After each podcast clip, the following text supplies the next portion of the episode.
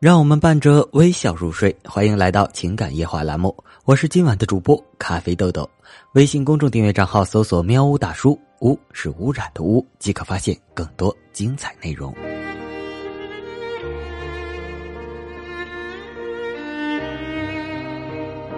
我有一个发小，自从当了兵以后，不管我在朋友圈、在群里说啥，都没见他回应过，似乎当兵高尚的六亲不认，不冷不热。有一次出差，路过他驻地，和他见了面。说实话，上次见他还是在四年前春节回家时，太长时间没见面了，初一相见，一股生疏的亲切感。不过很快，大家的一颦一笑就感染了双方的情绪，气氛热络起来。我们开始点菜，点了满满一桌子。满以为豪爽如他，一定得来一箱勇闯天涯，陪我穿越世间繁华。然而毛都没有。我说：“别老这么装，行不行？也不打仗，老铁来看你就不能痛快来一场？”他说：“我没有禁酒令，你看的那些大口喝酒、大碗吃肉的军人，只是在电视上。我们现代军人不喝酒。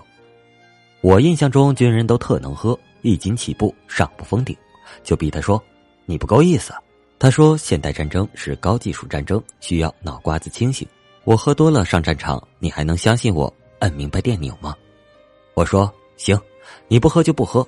为毛我在微信里艾特你都不回？是共和国军官瞧不起人了，还是忘了兄弟感情？”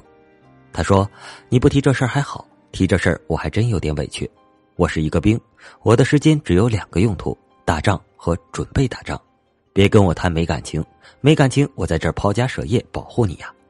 他接着说，就因为平时没时间打理微信，今年中秋节给大家发祝福消息时，发现好多以前的同学朋友，甚至一些亲人都把我删了。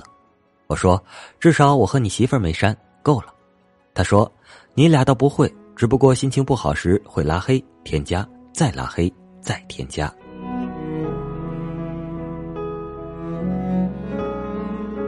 因为我是军迷，所以平时微信里的军人同学都好好的保留着，期盼着通过他们了解部队火热生活，弥补深藏的当兵愿望。但很多时候都是失望，因为他们一年都很难发两条朋友圈。但我从来不抱怨，因为我了解他们有的是纪律要求，有的是真的非常忙，也有的是因为根本没有信号。有这么一个哥们儿给我讲述了一个真实故事：某年某月某一天，他的亲表弟从北京来省亲。挨家挨户的看望，大家都很热情的招待了首都人民。返程时恰巧路过他驻地，就在周五的晚上给他发了一条微信：“在吗？”意思去他那看看，大家聚一聚。结果我这哥们儿因为准备下周一个非常重要的会议，整个周末要加班，根本没有时间浏览微信信息。就这样，他一直没有回答表弟问话，直到周一忙完了会，才有空掏出手机追群里消息。结果却在朋友圈里看到他表弟发的一条动态。天黑路难走，交人别交狗。下面位置显示某市飞机场，正好周一早上。这哥们儿跟我吐槽说，自己苦点累点都能忍受，最不能忍的是自己忙的累的无人能懂。你以为军人只有在战场上浴血奋战才是工作？那不过是平时无数个日夜练兵备战，在危难时刻的用兵一时而已。平时我们也要吃喝拉撒，我们也要学习开会搞活动，根本没有闲着。也没有养大爷。要是哪天我也能朝九晚五应酬了，那一定是我当了逃兵。他还说：“别说只是我的表弟，就是在有任务时，爹妈站在眼前，我都不能上去看一眼。”言罢泪奔。我非常痛心，对他说：“这亲戚不要也罢，没吃上一口饭就骂街，以为自己是谁呀？以后不要对他喊为人民服务了。”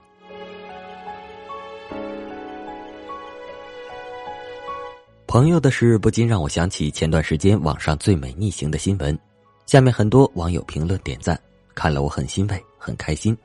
我真希望这样的赞誉不要吝啬，在他将要付出年轻的生命时才给出，也不要在需要彰显你的爱国情绪时才慷慨。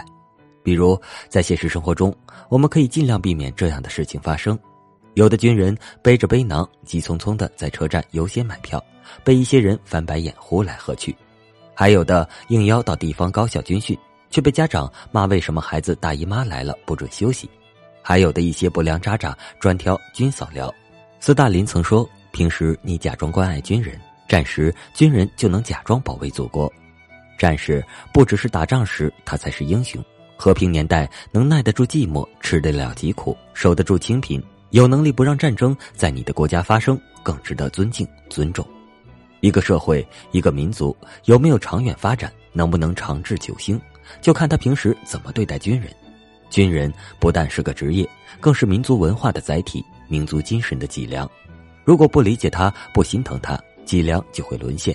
脊梁沦陷了，还有谁甘愿冲锋陷阵，扛起鲜红的国旗？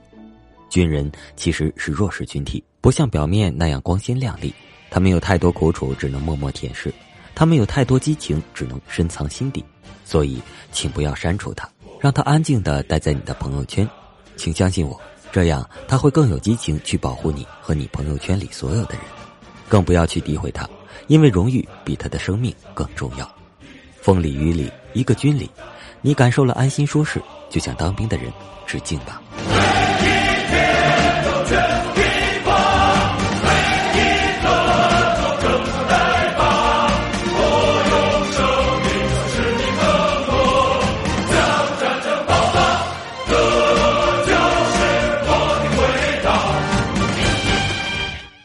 今晚的节目就暂时播送到这里了。我是本期主播咖啡豆豆，微信公众订阅账号搜索“喵呜大叔”，污是污染的污。我们下期再见，今夜好梦，晚安。